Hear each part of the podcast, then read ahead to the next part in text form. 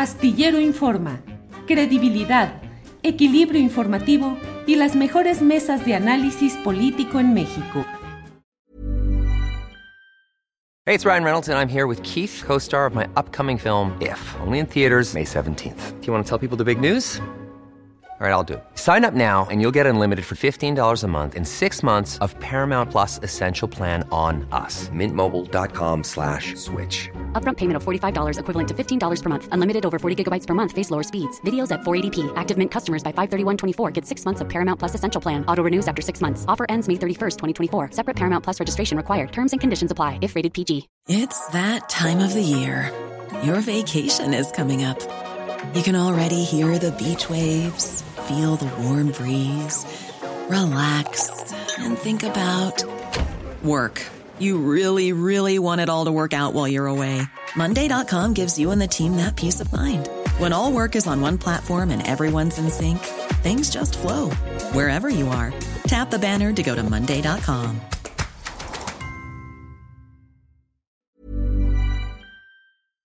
Para que te enteres del próximo noticiero, suscríbete y dale follow en Apple, Spotify, Amazon Music, Google o donde sea que escuches podcast. Te invitamos a visitar nuestra página julioastillero.com. Con el gusto de siempre, Arturo, buenas tardes.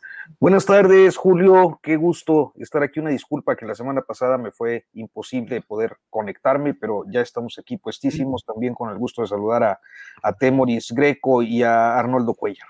Muy bien, gracias. Arturo Rodríguez, director de Notas Sin Pauta. Arnoldo Cuellar, periodista y fundador de PopLab. Buenas tardes.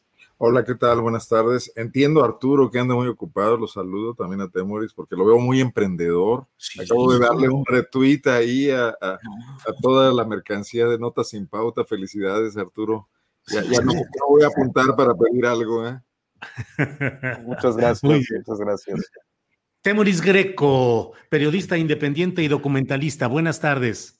¿Qué tal, Julio, Arturo y Arnoldo? Y bueno, no, no está en nuestra mesa, pero sí está en la de los lunes Salvador Frausto, que se acaba sí. de dar a conocer que deja la dirección editorial de MX y se hace ahora director de investigación y asuntos especiales de Grupo Milenio, lo uh -huh. cual eh, yo creo que es una gran noticia para el periodismo de investigación en, en México y también una, una señal de, lo, de, los nuevos aires que circulan por, por Milenio. Entonces, pues qué, qué gusto y pues ya estaremos viendo qué, qué, qué, es lo que se logra y qué es lo que hacen.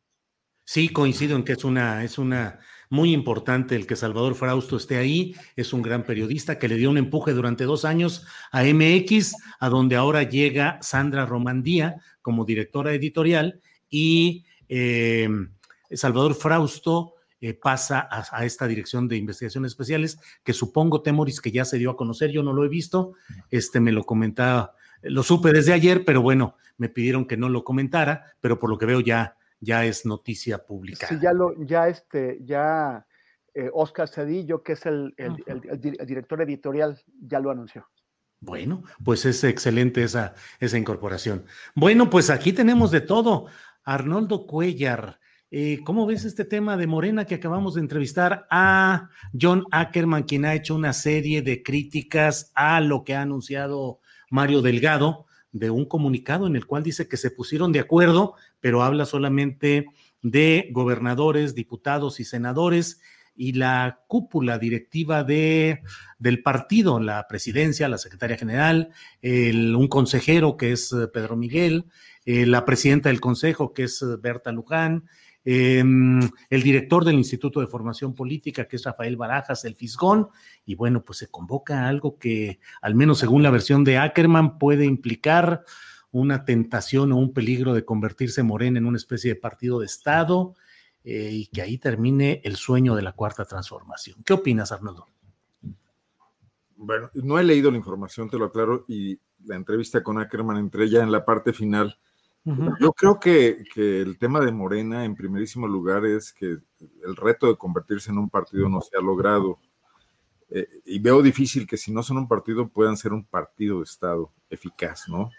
Eh, es muy poco eh, los tres años de Manuel López Obrador para lograr darle si, no fueron suficientes para darle una organicidad, una funcionalidad interna pacífica, y hemos visto constantes confrontaciones, baste, baste acordarnos de lo complicado que fue el relevo de Jacob Polevsky, lo complicado que han sido relevos en los estados, yo el caso de Guanajuato se dirime eh, y creo que sigue hasta la fecha en tribunales.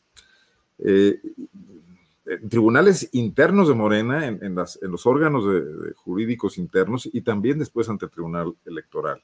Entonces, eh, convertirlo en un partido de Estado, pues va a ser trasladar esas disputas al propio gobierno de Andrés Manuel López Obrador, que creo que no le hace falta eso para seguir complicándose la vida, ¿no? Eh, con muchas eh, de sus dependencias que no están funcionando al 100, donde ha habido constantes cambios, y con esta enorme tarea que le ha encargado al nuevo secretario de Gobernación, Adán Augusto López, y que creo que el hombre no eh, eh, atina por dónde empezar. Creo que apenas está llevando a cabo algunas de sus primeras reuniones y no le va a servir de mucho que Morena plantee esto cuando en cada uno de los estados están generándose problemáticas que ni siquiera tienen que ver con cuestiones de política partidista, sino con cuestiones de, la vida eh, social y pública y, y, con los sectores sociales que están inconformes con muchas de las disfuncionalidades gubernamentales. Eh, dejaré el espacio para que mis compañeros, que seguramente están mejor informados que yo, abunden sobre el tema. Yo venía preparadísimo con la bomba, pero me espero hasta el rato. Sí, no, bueno, pues de ese sí tú eres la autoridad, pero ahorita le traigo. Además traigo unas exclusivas ahí, pero bueno, está Ah, bueno, entonces ahorita las compartimos con gusto, Arnoldo. Arturo Rodríguez, ¿qué opinas de este paso que ha dado Morena a través de este comunicado de Mario Delgado? en el que habla de un proceso de afiliación, reafiliación, credencialización, reorganización y que tiene impugnaciones ya, al menos en la voz de John Ackerman. Pues mira, creo que eh, eh, todo este tipo de decisiones que se empiezan a tomar eh, en el seno de Morena y particularmente bajo una dirigencia como la de Mario Delgado, tienen como propósito ir construyendo las estructuras partidarias que eh, proyecten el proceso de eh, selección de candidato para 2024. Y me parece que el tema de Mario Delgado también tiene otras implicaciones porque el padrón de Morena está siendo objeto lo mismo que algunos eh, eh, padrones de programas sociales que además han sido eh, pues muy inaccesibles desde el inicio de la administración, de un cotejo y una serie de investigaciones periodísticas. Yo normalmente trato de mantener este, procesos en desarrollo pues de, de manera discreta pero me he dado cuenta de que somos varios colegas en diferentes medios de comunicación que estamos haciendo lo mismo por algunos tweets o comentarios que se dan o resoluciones en el INAI. Entonces, eh, creo que también eh, este sería un segundo factor. Tienen la urgencia de limpiar el padrón y para ello pues se hace necesario un proceso como el que se está anunciando. Y finalmente eh, diría que no deja de tener un tufo faccioso eh, en la medida en la que pues prácticamente la cúpula morenista está tomada por eh, el grupo de Marcelo Ebrard Casaubon, el secretario de Relaciones Exteriores, que abiertamente pues ha dicho que sí la va a buscar y cuyo activismo pues se ha desplegado desde aquella reunión en el Estado de México, me parece que pues en Metepeco, Toluca, por ahí, hasta muy recientemente con esta fotografía eh, con el senador y coordinador de la fracción de Morena en el Senado, Ricardo Monreal, eh, perfilando eh, pues al más viejo estilo de los entrelineados, una alianza de hecho para buscar esa nominación en un par de años. Y claro, del otro lado, pues está el morenismo duro, aquel más identificado con las izquierdas históricas, eh, también con una eh, pues eh, relación con el presidente López Obrador que les ha ganado el mote de los puros, más identificados con Claudia Sheinbaum, que naturalmente pues están reaccionando. Y, en especial porque bueno la jefa de gobierno parece mantener una actitud muy disciplinada al menos en lo declarativo como lo hizo el, el día de su informe con esta expresión de rechazo al futurismo y los proyectos personales, de manera que, bueno, pues serán agentes más identificados con esa corriente o con esas corrientes dentro del morenismo, las que seguramente estarán inconformes, pues por lo que pudiera ser un proceso que termine por darle el control de la estructura militante, del padrón de militantes al grupo ebrardista en el partido. Bien, Arturo, muchas gracias. Em, Temoris Greco, ¿qué opinas sobre este tema de Morena? Mira, eh, como, como Arnoldo no estoy tan empapado, pero yo estaba, estaba pensando, o sea, me estaba acordando cómo era el PRD en los años 90, y cómo eh, empezaban a hacerse estos chanchullos, ¿no? Y, y, siempre había como una esperanza de que, bueno, sí, habían cometido entre ellos mismos unos a otros chanchullos, pero que el partido que había eh, surgido por el, por el, por el sufragio efectivo, el, el, partido que había surgido contra el fraude, pues eventualmente se corrigiera a sí mismo y dejara de hacerse fraudes. Y los periodistas nunca dejaron de cometerse fraudes, o sea, traicionaron, traicionaban y traicionaron su, su esencia como partido.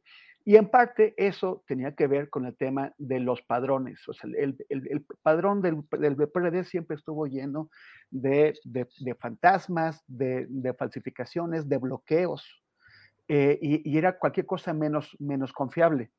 Y uno, tiene, o sea, tenemos que preguntarnos, ¿cómo es que Morena, el partido que no solamente surge también, o sea, heredando esa lucha contra el fraude, sino contra los fraudes internos del PRD, contra las manipulaciones del PRD, ¿cómo es que Morena lo repite? ¿Cómo es que los, los militantes de Morena, los dirigentes de Morena, no confían unos en otros? ¿Cómo es que, la, que una y otra vez eh, la, los, los, órganos internos del partido y el Tribunal Electoral y todos se llenan de impugnaciones de morenistas contra morenistas? Eh, o sea, es, es, es, que es imposible que, que, que, corrijan el rumbo. Yo lo que, lo que pienso es que están desconociendo, o sea, cada vez que se producen fenómenos como este, se, se favorecen a los nuevos ingresos de militancia, nuevos ingresos que son controlados por los factores, por, por los grupos que tienen mayor fuerza adentro de las organizaciones políticas y, y, y, van en contra de las viejas militancias. O sea, quien, quien fundó Morena cada vez ve el, el espacio inundado por, por, los oportunistas que llegaron cuando Morena dejó de ser una aventura y se convirtió en, en, una, en un factor de poder, en, un, en una gran herramienta del poder. ¿Y, qué, es lo que pasa? Que ahora hay un, una nueva re, reafiliación o, reelaboración de, este padrón que va a estar controlada por quienes tienen ahora el poder en Morena. Entonces, eh, de, decía, escuché también como Arnoldo el final de lo que, decía Ackerman. Y, y me parece, o sea, tiene un punto, ¿no? Cuando dice, bueno, el PRD era un partido opositor, el PRI eh, eh, es, era un partido de gobierno. El, el peligro de, Morena es convertirse en un nuevo PRI. Y, yo, yo, digo que, bueno, media mitad de camino, pues así, en, en, buena parte será como el PRI, pero en otra parte está siendo como el PRD. Y eso es muy decepcionante, sobre todo para quienes más esfuerzos han hecho por hacer de Morena el, vehículo de la, expresión de la base del, del pueblo y no de los grupos eh, que siempre en un partido o en otro, sal, sal, saltando de unas siglas a otras, siempre se las arreglan para quedar eh, al frente. Gracias, Temoris. Eh, bueno, Arnoldo Cuellar, pues ya todos pasamos aquí a sentarnos en nuestra sillita, nuestro banquito, para que nos des cátedra sobre lo que ha sucedido en Guanajuato. Y bueno, es una forma. Ahora sí. Sí. Yo creo que eh, exigimos que guanajuatices esta mesa. Así es. Por ¿No? favor, Arnoldo, sobre el tema de lo sucedido en Salamanca. No digo más porque todo lo dirás tú. ¿Eh? Subamos todos al cubilete. Sí, Vámonos. sí, sí. Bueno, ya Temoris puso un excelente tuit hace rato hablando de los dos fiscales de, de Gertz y de Samarripa, que estamos este, de Guatemala a Guatepeor. Mm, que, están pasando cosas muy interesantes. Creo que todo el mundo sabemos ya el tema del bombazo, creo que se ha sobreanalizado la cuestión de, del escalamiento de la violencia, está el marco de que eh, Samarripa no funciona ni ha funcionado y que el presidente quería que se fuera, pero creo que hoy tenemos novedades. A ver, ¿no notaron inusitadamente prudente al presidente López Obrador Sí, ayer? claro. No Sí. quiso politizar el tema, lo dijo explícitamente, no aprovechó para hacer leña del árbol caído, estaba preocupado, lanzó condolencias, etcétera, eh, emitió condolencias.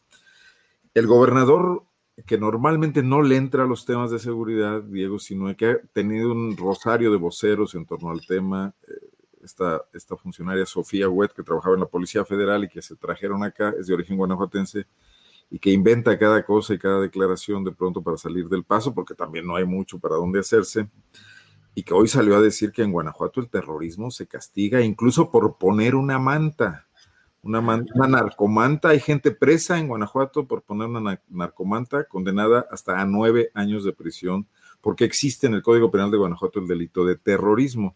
Y es cierto, un grupo de padres de familia en Cuerámaro hace un par de años que fueron a protestar a la presidencia municipal por el atropellamiento de cuatro niñas por un joven también, también eh, sin edad, eh, no, no adulto, ya, ya no se dice menor de edad, eh, que fue liberado por esa causa y había eh, atropellado a estas cuatro niñas de manera eh, dolosa. Esto motivó que, que- que tomaran la presidencia municipal, quemaran unas puertas, etcétera. Ya ven que en Guanajuato se nos da esto de quemar las puertas y estaban acusados de terrorismo estas personas. Que bueno, sí se les pasó la mano, pero. Y ayer el gobernador dijo que esto era terrorismo. Ya hay explicaciones muy claras en el sentido de que se busca que este concepto se establezca para un poco motivar la intervención de agencias extranjeras, eh, las norteamericanas, para eh, que los grupos delincuenciales sean reconocidos como tales y puedan eh, ocurrir una serie de cosas en, la, en esta diplomacia de la guerra de los norteamericanos. Sin embargo, hoy el gobernador dio marcha atrás. Dijo que no era terrorismo. Hoy, en, el Senado, hubo una conferencia de prensa encabezada, bueno, creo que estaba Mario Delgado ahí, pero la voz cantante la llevó Malu Mitcher, senadora de Guanajuato, quien muy claramente dijo esto no es terrorismo, y le agradezco al gobernador de Guanajuato, le agradezco al gobierno de Guanajuato, que desde hace dos días, y esto fue lo notable de su discurso, desde hace dos días está actuando eh, muy cercanamente al gobierno federal, coordinándose, etcétera. A mí todo esto me huele a que ya hay acuerdos, ahora sí, para que Samarripa se vaya.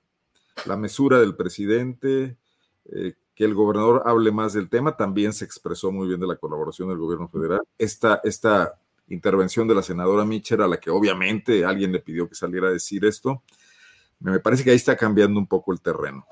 Pero en cuanto al bar, en cuanto al ataque en Salamanca, hay cosas interesantes que nos se han dicho. Eh, en PopLab no publicamos nada, estaba la nota de la explosión, breaking news, todo el mundo en el, montado en el tema, con versiones diversas, eh, contradictorias, etcétera.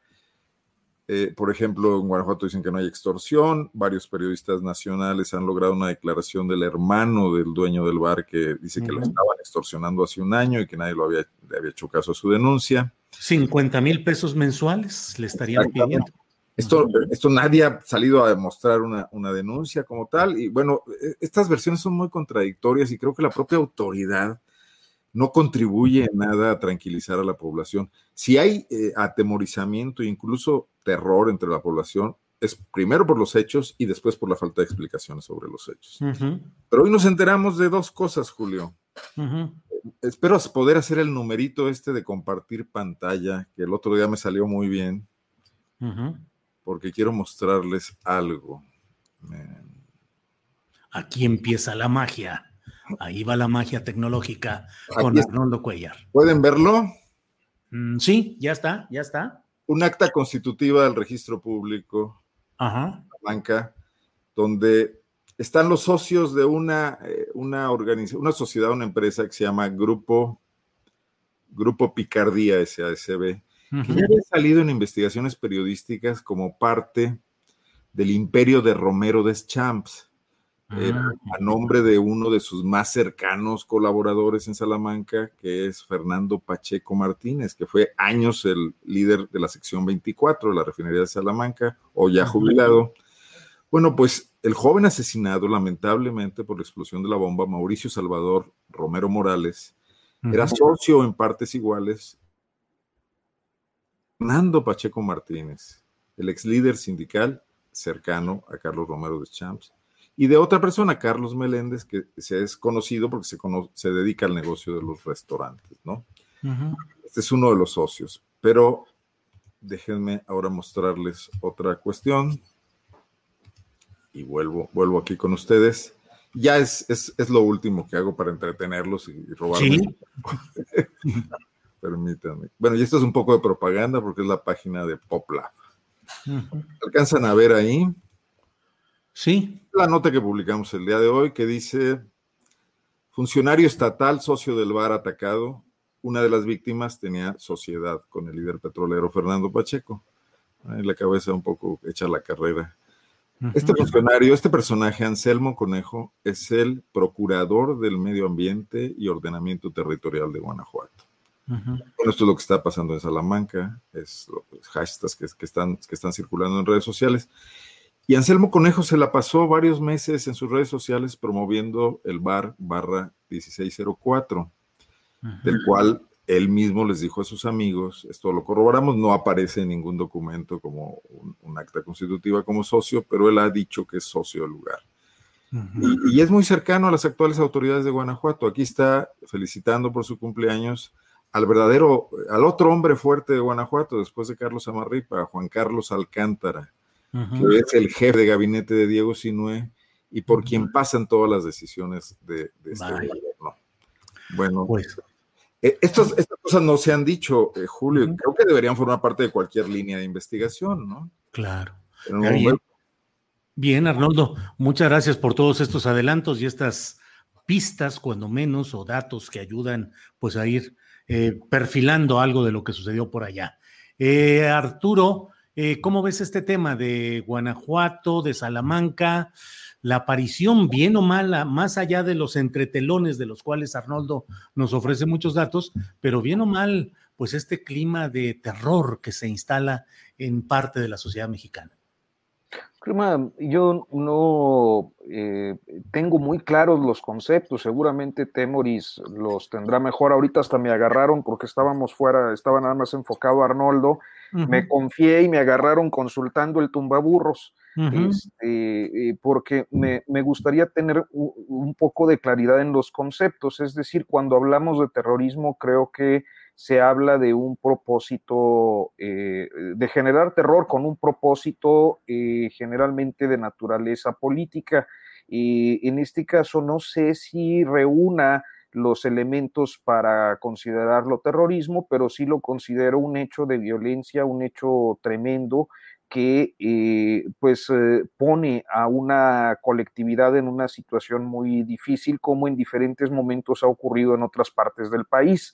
Eh, estoy pensando en situaciones como pues los ataques a bares que se dieron en la comarca lagunera, el Casino Royal, eh, aquellos eh, granadazos en la plaza principal de Michoacán en, el, 15 de septiembre de 2008, si no me falla la memoria.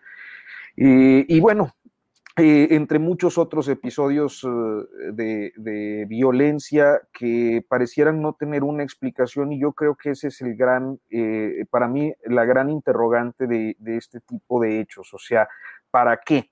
si eh, es eh, en este momento posible hacer un repaso de episodios similares donde hay eh, pues civiles, por llamarlos así, muertos, de qué estamos hablando, no lo sé, es decir, en cada uno de estos episodios no hemos tenido una explicación racional y suficiente de qué fue lo que motivó eh, e, inclusive creo que en muchos casos ni siquiera se han eh, pues logrado detener a los responsables y, conseguir cuáles fueron sus objetivos. Entonces, ese me parece que es un, primer elemento a despejar. Hay un segundo que considero eh, altamente preocupante. Yo creo que Arnoldo pues lo ha dejado claro en diferentes oportunidades, pero eh, también es un tema de alcance nacional por la enorme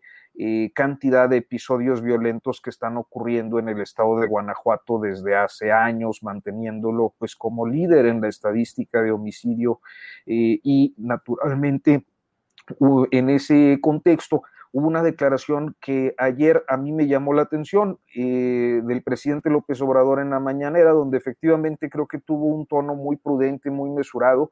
Y creo que eh, en, ese, en, esa, en esta conferencia hubo una expresión que me llamó la atención, dijo que no era el primer ataque con explosivos en el estado de Guanajuato. Yo creo que había otro previo relacionado también con la refinería o con el sindicato, eh, pero no tengo eh, registro de cuáles son estos episodios y pues mm, en, realidad me parece que eh, es una información que en este momento resultaría relevante para ver si hay modus operandi específicos que nos permitan pues comprender un poco más esa situación que naturalmente a nivel de cancha, es decir, entre ciudadanos, pues se vive de una manera eh, tremenda, terrible, horrenda, el, el, horror de la violencia cotidiana sistemática en el entorno más cercano, cuando pues la mayor parte de las poblaciones se dedican a trabajar, a ganarse la vida, a salir adelante, sacar adelante a sus hijos, a sus familias y tener que vivir estas expresiones eh, extremas de violencia, pues sé que quizás estoy diciendo una obviedad, pero me parece eh, algo que no podemos normalizar, que tenemos que señalar siempre porque eh, desde el 2006 y 2007 que empezó a detonar esta violencia extrema hasta la fecha, eh, pues creo que nadie ha sido capaz de resolverla y en el caso particular de Guanajuato, pues se ha profundizado. Gracias, Arturo Rodríguez. Temoris Greco, sobre este tema, Salamanca, Guanajuato y este tipo de atentados. Tu opinión, por favor, Temoris. Yo, yo también creo que es muy, muy importante que se establezca qué naturaleza tiene este ataque y, o sea, qué, qué, condiciones lo motivaron, a dónde va, o sea, cuál es su, su alcance y que, y que hace falta información sobre esto para que, pues para, para, para evitar que, la, que, las, que, y, que, que cunde el, el, el, terror, el miedo entre la sociedad. Porque independientemente de que a nivel del, del derecho y de la ciencia política, el terrorismo tenga una definición clara que, involucre esto, que es la, idea de generar pánico con un objetivo político, eh, también creo que debemos considerar, sobre todo para lo que estamos viviendo en este país, es que se puede generar terror con, eh, los objetivos propios del crimen organizado. Y, eh, hay que preguntarnos si esto es así.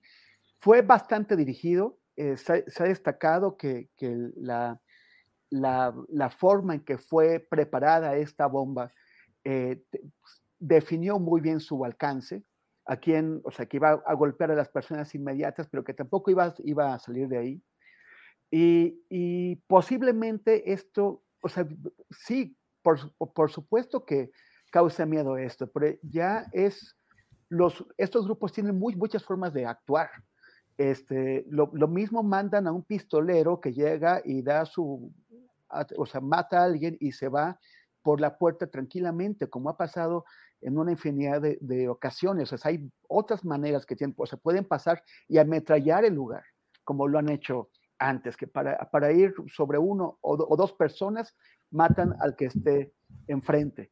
Pero, pero también está el caso de asesinatos, de matanzas indiscriminadas contra aquellos que iban pasando por ahí, como vimos hace unos meses en Reynosa. Entonces, uno, uno es el, el, el, entender que los objetivos están localizados y otra cosa son ataques contra la sociedad en general, que, se, que, que, que yo creo que es equivalente al terrorismo. Y que, y, pero la única forma de, de, definir eso es que la, la, autoridad investigue bien, lo cual si lo hace la Fiscalía Estatal o la Fiscalía General de la República, no me parece que va a mucha, mucha diferencia, pero también que, se, que haya una, una, política de comunicación oportuna y transparente para que la sociedad pueda entender a qué se está arriesgando. Eso que nos, que nos adelantó eh, Arnoldo me parece muy, muy interesante. Yo no, no, no puse atención en, en, en, lo que señala sobre el cuidado que, que tuvo el presidente al, al, referirse a este caso, en que no eh, aprovechó para, para, para, golpear al gobierno de Guanajuato y que, y que la, lo que dijo Malumi Bicher ahí. Uh -huh. Entonces, sí, posiblemente tengamos un, un acuerdo que permita la, la, salida de Samarripa, aunque el, el, problema es que esos acuerdos, pues con, con, frecuencia se convierten en pactos de impunidad. Que se vaya a Samarripa, pero a cambio de que, de que no responda por ninguna de las acciones que se hicieron eh, con su, o, o, o, con, o por omisión o, con su intervención eh, uh -huh. durante los 12 años o 11 años que lleva al frente de la Fiscalía. Muy bien, muchas gracias, Temoris. Pues en otra parte de la geografía nacional también hay un comunicado muy peculiar, que es el del Ejército Zapatista de Liberación Nacional, que advierte de que Chiapas está pues al borde de la guerra civil y hace una serie de señalamientos muy críticos del gobierno estatal a cargo de Rutilio Escandón, pero en el cual incluso señala que esta administración de Rutilio Escandón estaría tratando de desestabilizar al propio gobierno federal. Y en aquella región convergen muchas, pues muchos elementos políticos de primer orden en este momento, eh, porque pues tenemos por una parte a eh, el propio gobernador Escandón, que es concuño del nuevo secretario de Gobernación, Adán Augusto López Hernández, y Chiapas es la tierra en la cual el presidente de la República dice que se va a ir a su retiro político, a su rancho La Chingada, en el municipio de Palenque, Chiapas. ¿Cómo ves uh, todo ese tema, Arnoldo Cuellar? Yo, yo eh, me remito a los clásicos y hoy en la mañana leí un muy buen artículo en el Heraldo de México de Arturo Rodríguez. Que ah, pues haces bien. Clarificó mucho Ajá. al respecto, ¿no? Ajá. Bueno, digo, me parecería una exageración, así como calificar sin más de terrorismo lo que ocurrió en Salamanca, hablar de guerra civil. Entiendo las finalidades de, del STLN al plantear las cosas de esa manera y, y su guerrilla periodística, mediática, literaria, está bien, ¿no? pero lo que sí creo es que hay una profunda... Eh...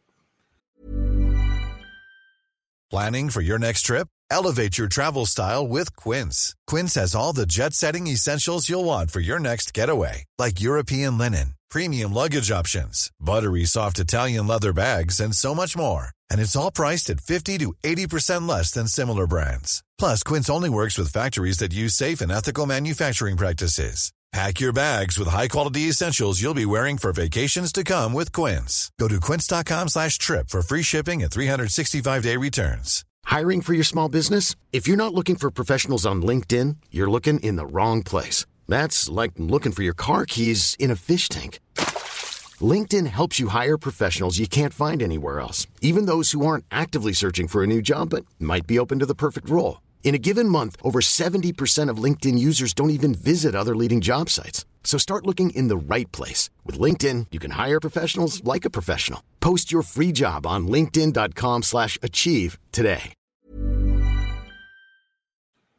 Incapacidad de gobierno en ese estado del país, en general en esa zona del país, eh, que no, no, hay que olvidar además el, el, lo que está produciendo la migración pero ya desde antes y, y como problemas inherentes a, a, Rutilio Escandón estaban agravándose. Es, de los pocos estados donde, le, bueno, creo que es el único donde el presidente ha visto imposibilitada su llegada a su protocolo diario, a sus mañaneras, etcétera. Y ahí y han venido a la, a la capital del país también a protestar. Yo creo que este intento de gobernar con, con los amigos, los conocidos, los viejos eh, compañeros de batalla no está funcionando en muchos casos. Y le entregan al secretario de gobernación un paquete muy delicado, porque hay que entender que nadie es profeta en su tierra. Y aunque a lo mejor él pudo mantener mu mucha mejor eh, funcionalidad que la de Rutilio, su cuñado, eh, pues ya desde, desde, el gobierno entrarle a Chiapas, hay que recordar a Patrocinio, un uh -huh. político también de esa zona que al que le tronó también este asunto entre las manos, Julio, ¿te acuerdas? Claro. Y, y, y tuvo que salir de la Secretaría de Gobernación, ¿no? Por, por, por esas cuestiones. Ya no recuerdo el episodio en sí específico, pero fue una matanza, fue una masacre, ¿no? Porque o, o, fue, o fue la eclosión del zapatismo cuando estaba patrocinio secretario de gobernación. Eh, pues eh, lo único cierto es que su propia hija fue luego secretaria del medio ambiente en este gobierno y ahora es la embajadora en Reino Unido. Así es. Perdón, no sé si se me está cortando un poco eh, mi transmisión. Un poco, sí, un poco, sí. Sí, porque los, escuchaba a ustedes mal. Espero que, espero que mejore. yo, yo, yo tengo un gran recuerdo de patrocinio porque en aquella época yo dirigía el Nacional de Guanajuato. Ajá. Y, Carlos Medina Plasencia, gobernador interino, fue a quejarse de la cobertura que el Nacional hacía de sus actividades con patrocinio y patrocinio, por poco me corre. Y curiosamente el que me defendió fue Pablo Iriar, que entonces era director del Nacional de México, y me salvó la cabeza, no me dijo que ya no hablara mal del gobernador. Eh, entonces fue 94, más o menos. Eh, creo que es, en efecto cuando, cuando ocurre eh, el, alzamiento en Chiapas, patrocinio del secretario de Gobernación. Y le, pasó, le pasó de noche, ¿no? Yo no sé qué puede hacer ahora Adán Augusto López con la complicación de la cercanía familiar, la complicación de la cercanía geográfica, para operar desde la Ciudad de México de la zona, ¿no? Sí, así es, así es, se corta un poco. Bueno, bueno. Eh, sí, sí, pero ahí estamos. Eh, Arnoldo, ¿nos escuchas? Bueno, vamos a pasar. Arturo Rodríguez, ¿cómo ves este tema de lo relacionado con este comunicado del EZLN y pues esa realidad familiar, política, eh, contigüidad de intereses? Ahí se mezcla Manuel Velasco Cuello, eh, Augusto Adán López, Adán Augusto López Hernández, eh, Rutilio Escandón. ¿Qué opinas, Arturo? Bueno, me ganó este, la, iba yo a presumir mi columna de hace tres semanas, pero me ganó Arnoldo, le agradezco mucho. Este, porque efectivamente, mira, eh, bueno, eh, Chiapas tiene esta serie de relaciones familiares de los grupos de poder, es histórica. Eh, ciertamente ocurre en muchos estados de la República, en la mayoría, creo yo, que haya clanes familiares que pues van accediendo al poder en relevos generacionales y turnándose más o menos las, las posiciones. Eh, creo que el caso, bueno, más destacado de los últimos tiempos, pues era el de Manuel Velasco, el exgobernador de, de Chiapas, eh, con toda una ascendencia familiar de gobernadores, tanto en Tabasco como en Chiapas.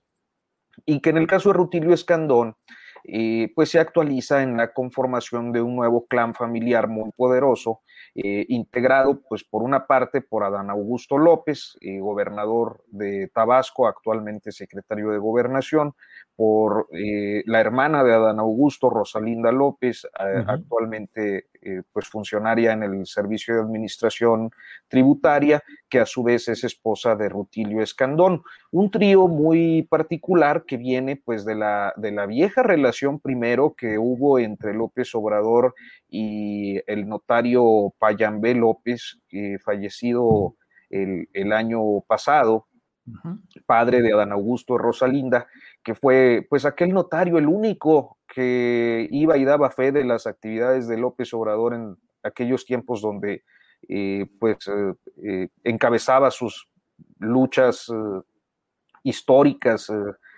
algunas yo creo que memorables hasta la épica política de los años 90. Eh, y bueno, eh, este grupo de, de, estas eh, descendientes de, de Payambé y, su, y su yerno, hoy convertidos en figuras claves de, la administración y de la llamada cuarta transformación. Arturo, perdón, y le agrego otra hermana de Adán Augusto y de Rosalinda López Hernández, es la esposa de Humberto Mayans, político priista de toda la vida, que ahora es consejero independiente de Pemex. Perdón, Así es. Así es, sí.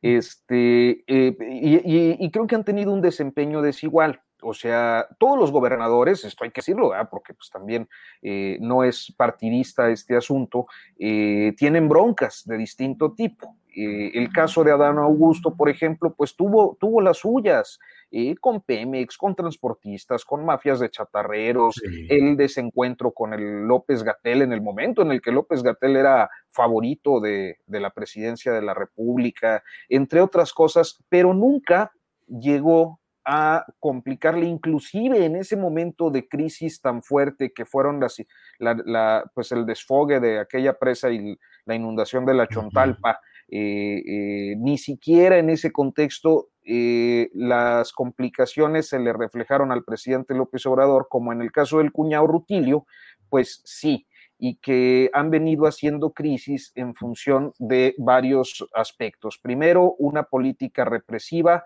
intensa que ha convertido en objeto de persecución a diferentes grupos de izquierdas históricas, particularmente el magisterio disidente y el normalismo inconforme de Mactumaxá, eh, también con comunidades y con organizaciones de distinto signo, eh, con un una detonación como siguiente punto de violencia y fenómenos frente a los que no ha tenido la capacidad de reacción y eh, finalmente con esta profundización de la eh, eh, relación o esta tensión en las relaciones con el STLN. Entonces, viene de un largo proceso de descomposición a consecuencia de un mal gobierno y de una notoria impericia política para resolver eh, las diferentes problemáticas y a final de cuentas yo coincido con Arnoldo, quizás no estemos hablando de, de una guerra civil como tal,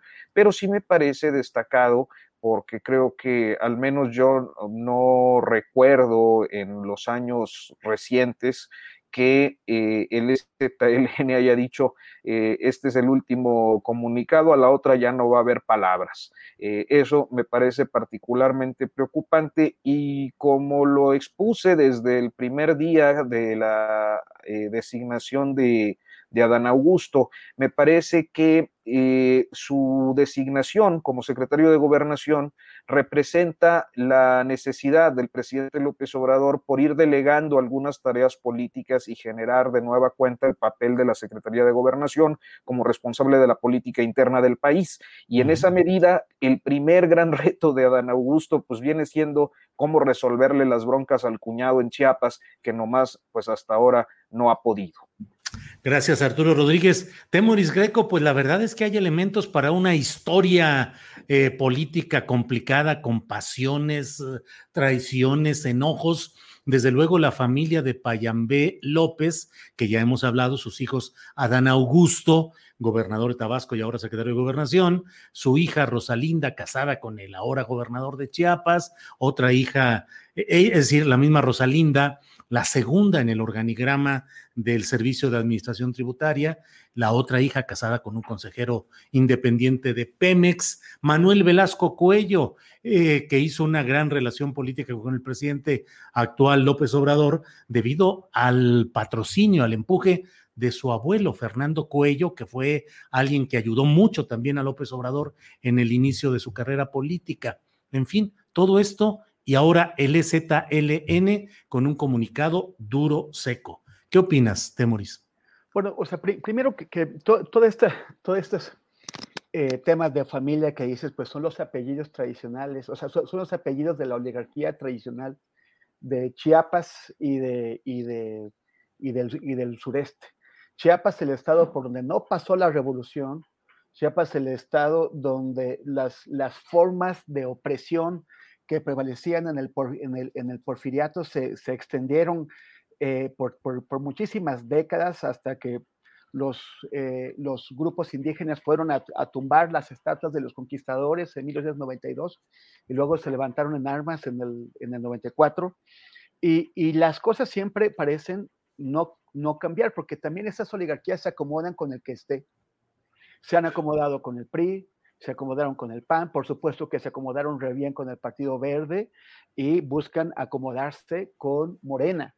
Y estos acomodos significan la, perpetuación de esos esquemas de dominación, solamente que las cosas se les están saliendo de control y de control muy mal. yo, a, mí el, lenguaje que emplea el ejército zapatista en su comunicado también me generó, o sea, eh, guerra civil, o, el, o decir que lo que quiere hacer Rautilio Escandón es desestabilizar y tumbar al gobierno federal, cuando para poder hacer eso tú deberías estar, o sea, Chiapas sería una especie de coche bomba, pero ellos están adentro del coche bomba, no pueden hacer estallar el coche bomba, no se pueden bajar de él, ahí está la sede de su poder económico y político. Pero, pero, pero sí pueden estar, o sea, sí hay, sí es evidente que han, están llevando al, al estado de Chiapas a extremos que hacía muy, mucho tiempo que no se veían, si es que los habíamos visto en nuestras, en, en nuestras vidas. El, el, el, el, STLN nunca había utilizado un lenguaje así, nunca había llamado la atención en ningún comunicado anterior, nunca había llamado la atención de esta forma. Eh, hay muchos signos, porque el, ahora lo odio el STLN, pero las organizaciones civiles que, trabajan en Chiapas hace ya tiempo que están muy preocupadas por los niveles de violencia que se están alcanzando, por un, Estado, por un gobierno estatal y, municipales que en lugar de intervenir eh, para resolver los conflictos, los están agudizando, están tomando parte en estos conflictos y están eh, atacando a grupos eh, sociales importantes.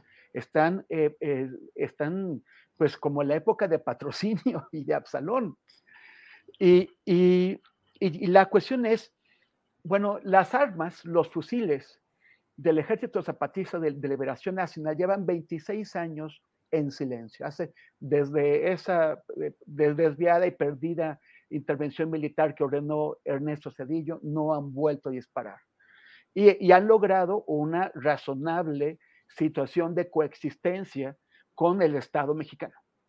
Sin embargo, eh, si, si, esto sigue saliéndose de, de,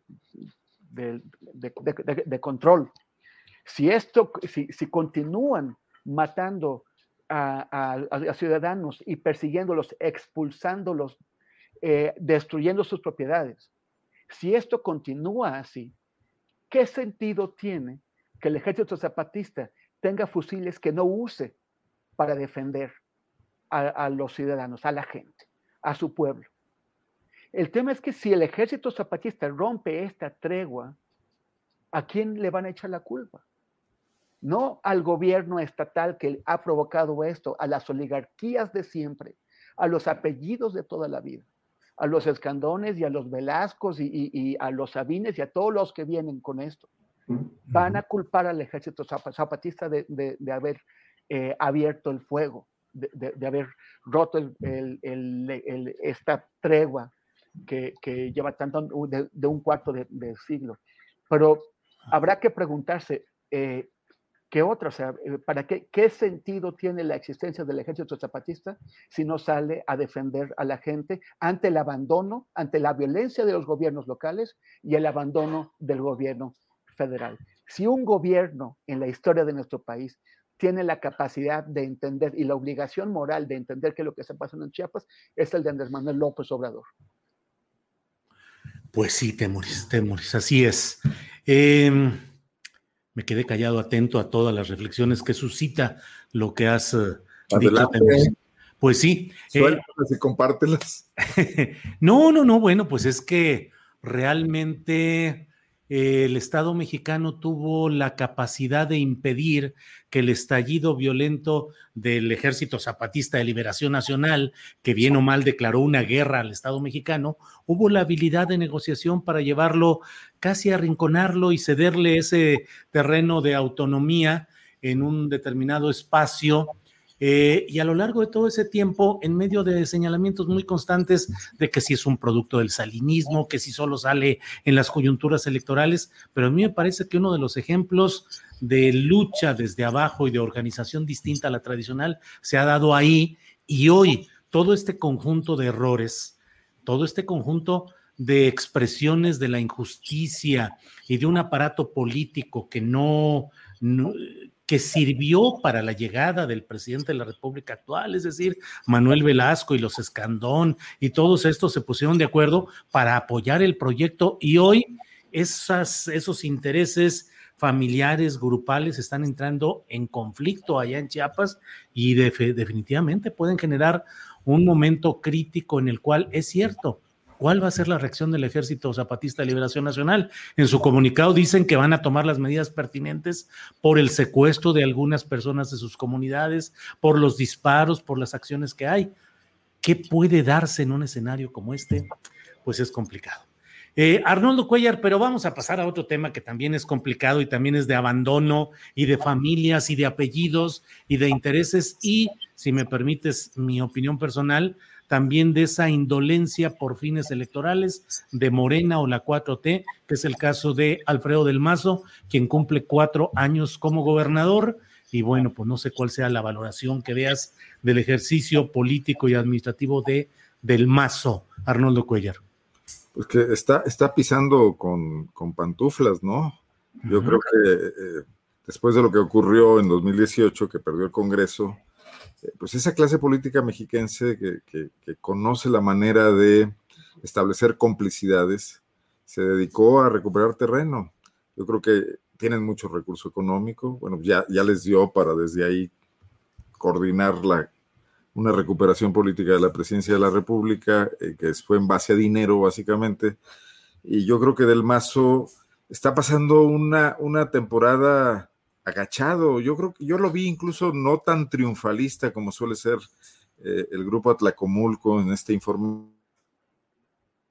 Tampoco motivar una reacción de López Obrador y en general de un lugar donde la Morena sí tiene base social, ya lo ha mostrado y, tiene cuadros políticos, eh, esperando a ver qué ocurre eh, cuando lleguen las elecciones y cómo se sigue desgastando también el gobierno federal para tener una oportunidad de contender en igualdad de circunstancias.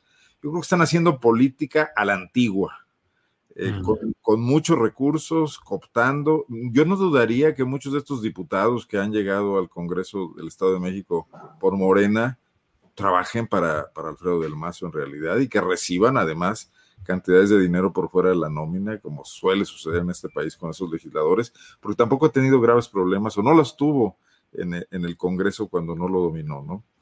Eh, no me parece que en este momento sea un tema político, eh, digamos, candente. Eh, que, que, se estén situando como lo hace, por ejemplo, el gobernador de Guanajuato, que confronta constantemente a López Obrador. tampoco ha tenido la falta de decoro de, del gobernador oaxaqueño, de Alejandro Murat, de, prácticamente de tapete. Creo que Del Mazo ha ejercido una cierta diplomacia, este, este asunto de, que les enseñó también Isidro Favela y que siguen cultivando, ¿no? Esa clase política que, que al final del día es una élite que aprovecha muy bien sus espacios para su beneficio, pero que trata de soltar algo de presión abajo y no confrontarse y manejar las viejas formas de un Estado corporativo. Eh, hay días en que el presidente López Obrador tampoco parece muy distante de ese modelo, ¿no? Pese a su eh, retórica distinta. Entonces, no sé, no, yo no veo claro que Morena tenga en estos momentos ganado el Estado de México, ¿no? Y creo que además eh, el prismo puede de nueva cuenta trincherarse ahí como su última ruta, eh, su Stalingrado, digamos, ¿no? Para ver si puede intentar una recuperación de algún tipo. Van a tener la facilidad de contar con el PAN y de contar con, con todo, de contar con la Coparmex, etcétera, para dar esa batalla ahí. Eh, creo que Del Mazo sí está cultivando esta posibilidad de ser candidato presidencial también si lograra ese triunfo el año próximo. Gracias, Arnoldo Cuellar. Eh, Arturo Rodríguez, ¿qué opina sobre este tema, Alfredo del Mazo, Grupo Atlacomulco, cuarto informe de gobierno, opciones presidenciales de ser candidato de Alfredo del Mazo? En fin, Arturo, por favor. No, mira, yo creo que va a ser muy eh, complicada la salida de Alfredo del Mazo eh, y supongo que lo tienen claro, o sea, no, no va a ser sencillo que el PRI repita eh, y en, esa, en ese estado y creo que habrá inclusive, eh, dadas las condiciones, las posibilidades de eh, alianza que pretenden mantener el PRI-PAN-PRD, el PRIANREDE, como suelen decirle los, los López Obradoristas, y esta materialización del el encuentro de, estas, de estos tres partidos, eh, pues posiblemente vaya a tener inclusive un candidato que no, bien, que no venga de las filas del PRI, posiblemente el, el exalcalde de, de este, donde dejó a la esposa, por cierto, de, de alcaldesa, ¿no? Monroy. Enrique Vargas, si no me equivoco. Sí, Enrique Vargas, sí, sí. Este, Panista, eh, candidato de la alianza. Yo inclusive creo que esto es un escenario bastante posible y, coincido con Arnoldo eh, en el sentido de que Del Mazo no solo ha sido muy cuidadoso en sus expresiones públicas, me parece que es prácticamente eh, pues un gobernador aislado, ensimismado.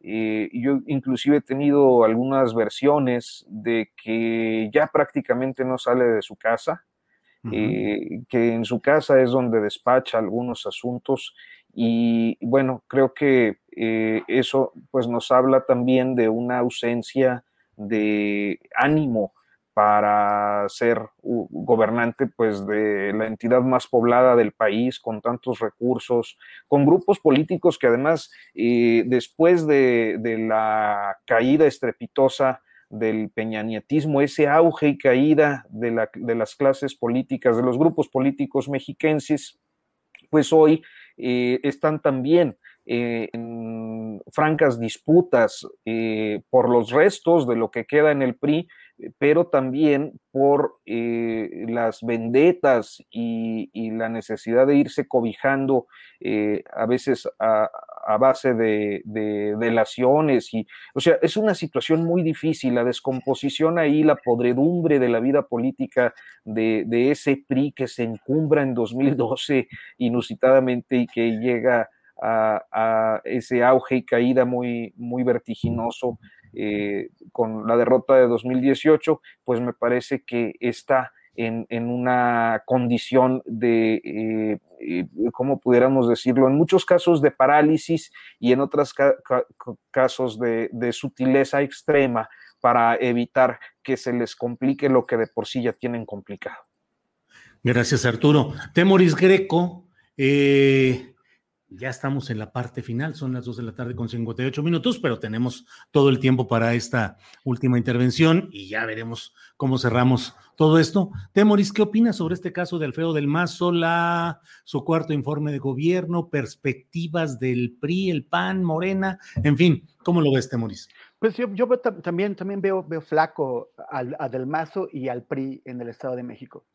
Eh, ahora, que, Arturo dijo PRI-ANRED, este, yo, bueno, ese, ese, ese, acrónimo es parte de la ficción que tienen los partidos de, la oposición de que es una alianza de tres que representa todo el espectro ideológico, o sea, como si el PRD fuera un partido representativo al nivel de, de sus dos socios y también como si, como si representara a la izquierda, ¿no? O sea, yo creo que es PRIAN.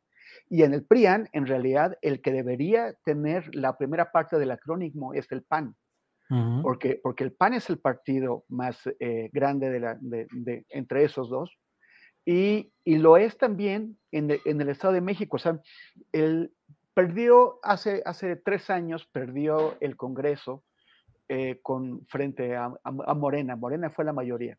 Y ahora lo acaban de recuperar de, de panzazo, o sea, tiene, tiene una exigua minoría. Pero esa exigua minoría depende del PAN y, de, y por ahí de, un, de, de, una, de una morralla del, del, PRD. El que realmente parte el queso ahí es el PAN. El, el PRD, pues, ¿dónde quedó? O sea, perdió dos, eh, los Reyes La Paz, en, en Ecatepec quedó por ahí, por, por, por allá lejos, o sea, realmente no tiene con qué el, el, el bueno, hasta su, su, su, el que fue su candidato, Cepeda, eh, ya, ya se fue Movimiento Ciudadano, o sea, ya se desfondó. el, el, PRI ha perdido, por ejemplo, Antorcha Campesina perdió Chimalhuacán, que era, que era su baluarte histórico, frente, frente, a Morena. Quien recuperó fuerza en el Estado de México fue, fue el PAN. Y, y, y, vamos a ver si el PAN les deja a los atlacomulcos decidir cuál va a ser la candidatura. Si los, si los, si los atlacomulcos rehusan cederle la candidatura al PAN, pues entonces habrá una doble candidatura opositora que se enfrentará a Morena, que, tendrá opciones para recuperar el poder, o sea, tanto, eh, o sea, bueno, para, para ganar la, la, gubernatura y espacios que, que, perdió en la elección de este año.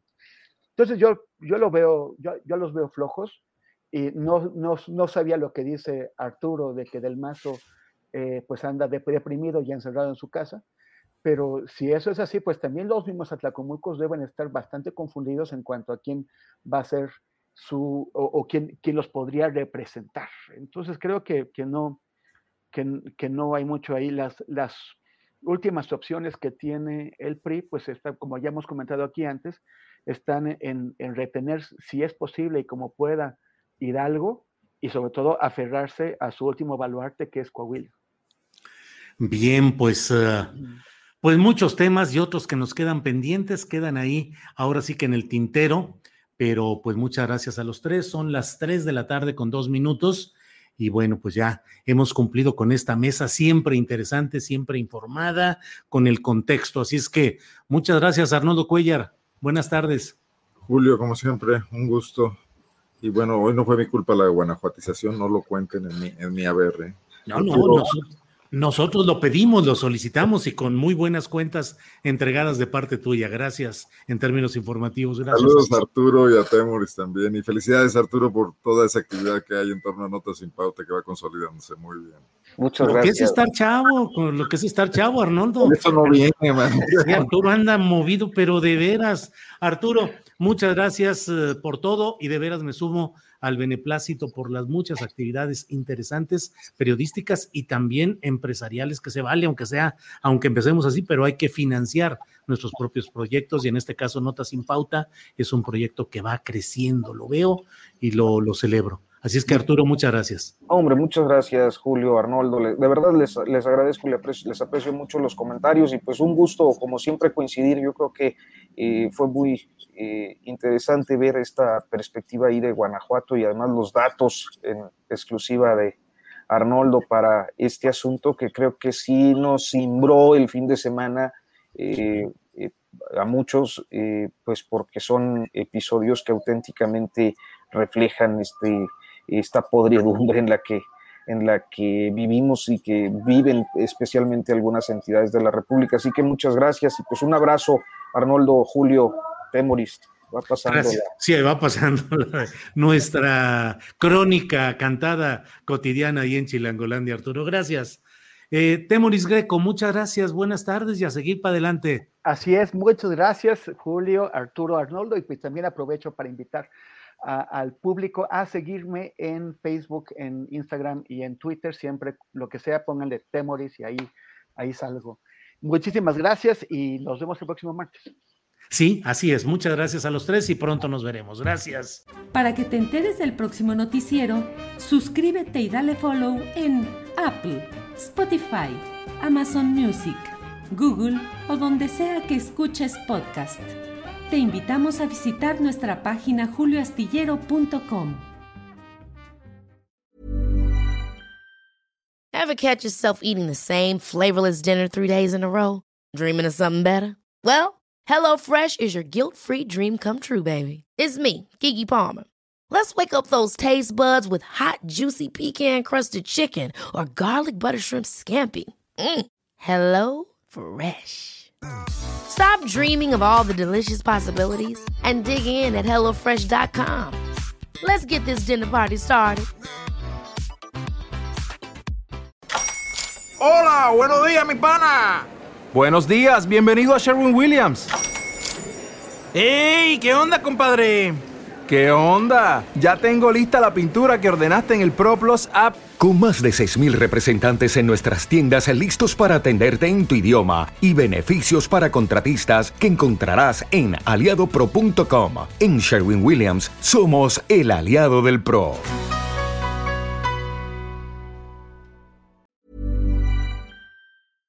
Para que te enteres del próximo noticiero, suscríbete y dale follow en Apple Spotify, Amazon Music, Google o donde sea que escuches podcast. Te invitamos a visitar nuestra página julioastillero.com.